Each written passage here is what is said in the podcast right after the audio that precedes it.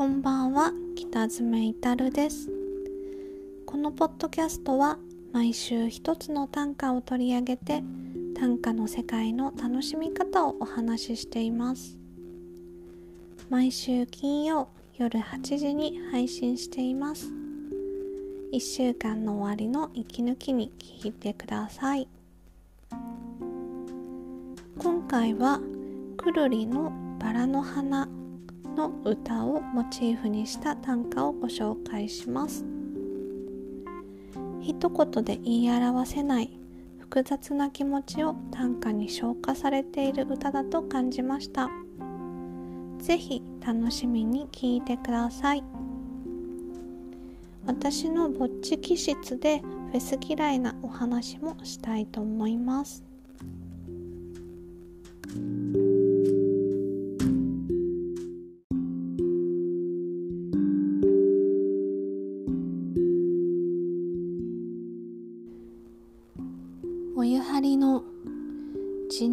ンジャーエールこんな味だったと思う。音がしている。お湯張りのジンジャーエールこんな味だったと思う。音がしている。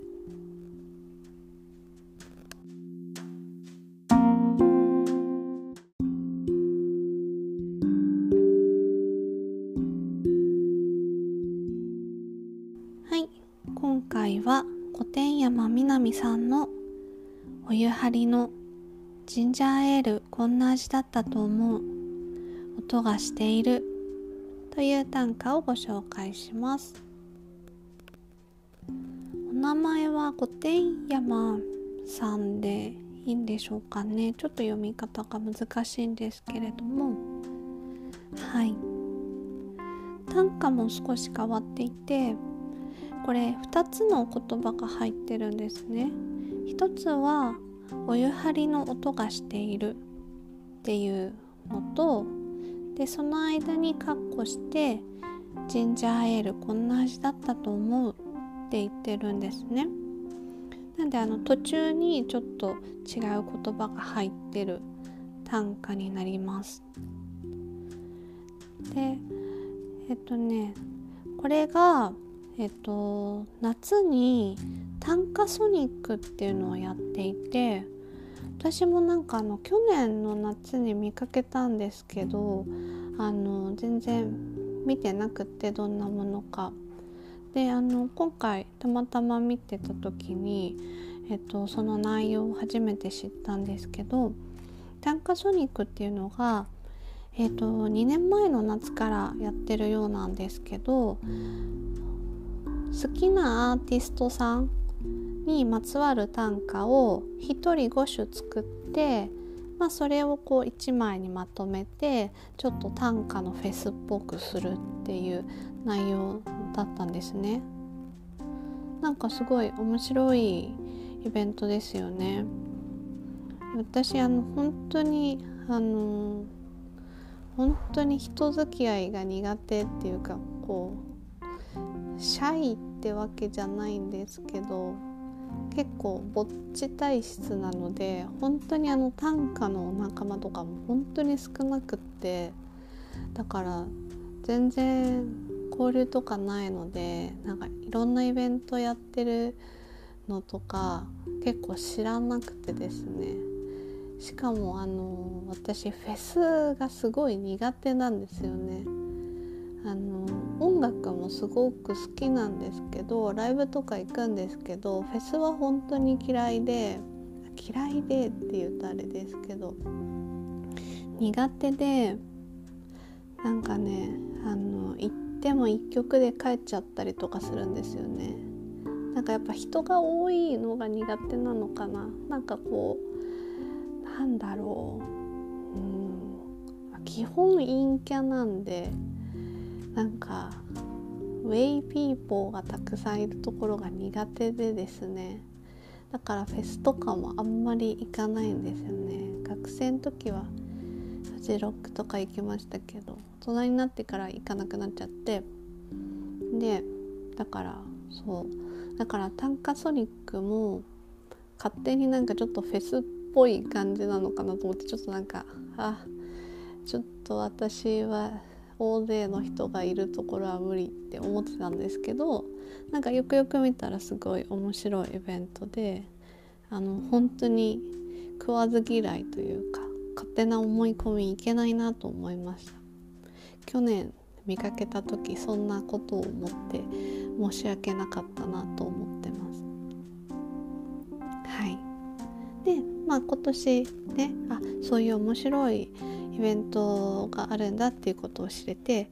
よかったなと思ってるんですけど、えっと、今回ご紹介する短歌は去年の短歌ソニック2019のえっ、ー、と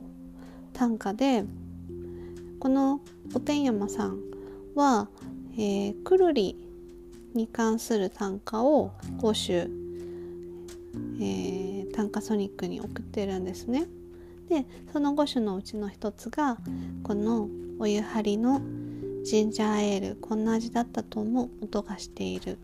という短歌になります。でくるりの歌で「バラの花」っていう歌があってその歌詞の中に「ジンジャーエール買って飲んだこんな味だったっけな」っていう歌詞があるんですよね。なんで多分「バラの花」の歌の歌詞からこうヒントを得て短歌を作られたのかなっていうふうに思ってます。でこの真ん中にジンジャーエールこんな味だったと思うっていうなんかこうふと思い出した気持ちみたいなのを書いてるのがすごく面白いなって思ったんですけど私のこの歌のイメージはなんかこうくるりのバラの花って、まあ、失恋の歌っていうか、まあ、恋人とま会えなくなっちゃったっていう歌ですよね。なんでなんかその、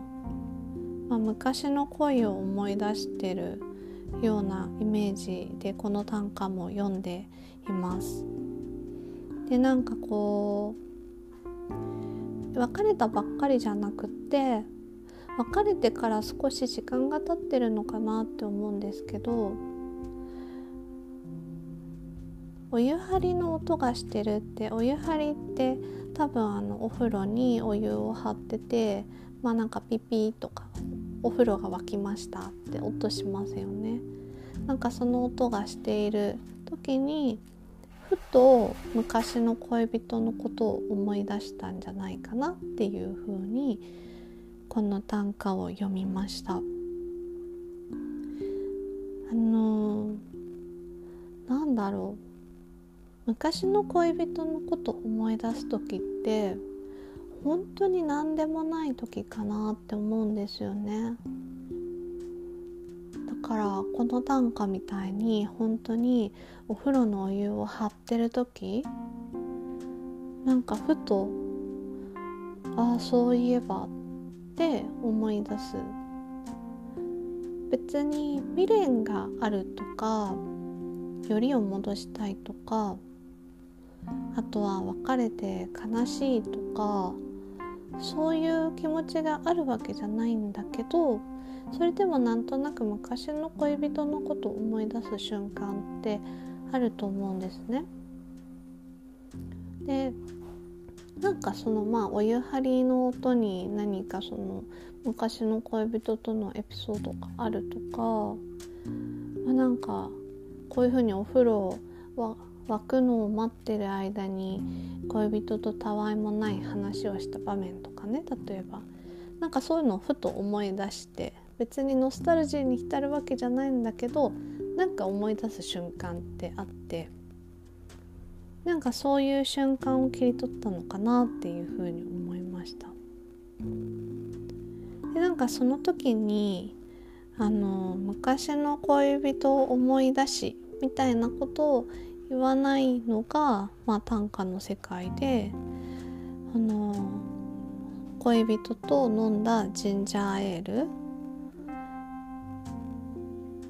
こんな味だったと思う。でなんかその恋人とのいい思い出のエピソードを思い出してその時一緒に飲んだジンジャーエールの味をなんとなくこう体の中で思い出してる。っていうなんかそういうこう日常の一コマの短歌なんじゃないかなっていうふうに私は感じました。この歌結構人によって読み方が違うかなと思いますね。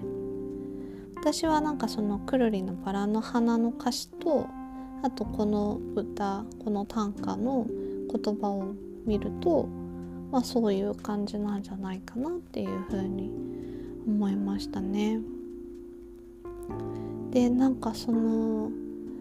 何でもない感情を言葉にするのってすごく難しいと思ってるんですけどなんかそれがすごく短歌の世界で表現されてるっていうのはすごく素敵な短歌だなって純粋に思いましたね。なんかあの別れた直後で悲しい辛い会いたいとかね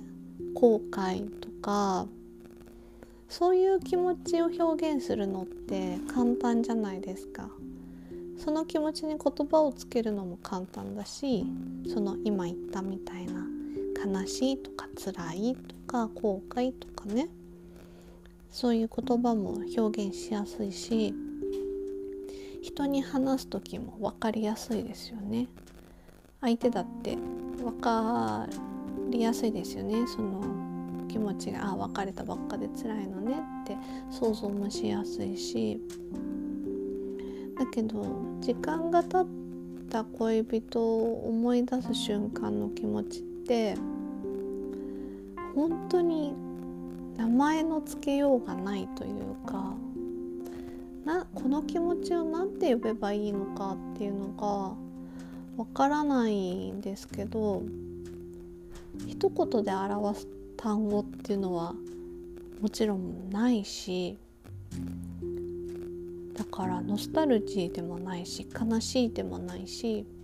恋しいでもないしただ思い出したっていうだけなんですけどでもそこに何らかの気持ちはあるはずなんですよ。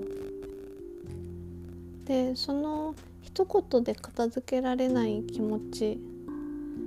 がこの短歌にはあるような気がして言葉にそういう気持ちを消化してるっていうのは私は短歌を作る時にそういう言葉にできない気持ちを消化するような短歌が読みたいなっていうふうに思ってるのでそういう意味ではなんか私の理想の短歌だなって思いました。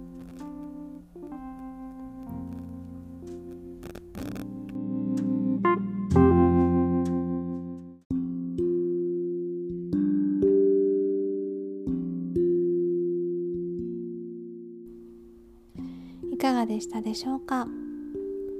今回は御殿山みなみさんのお湯張りのジンジャーエールこんな味だったと思う音がしているをご紹介しました。短歌の世界の歩き方は毎週金曜夜8時に配信しています。また来週金曜夜にお会いしましょうそれではおやすみなさい。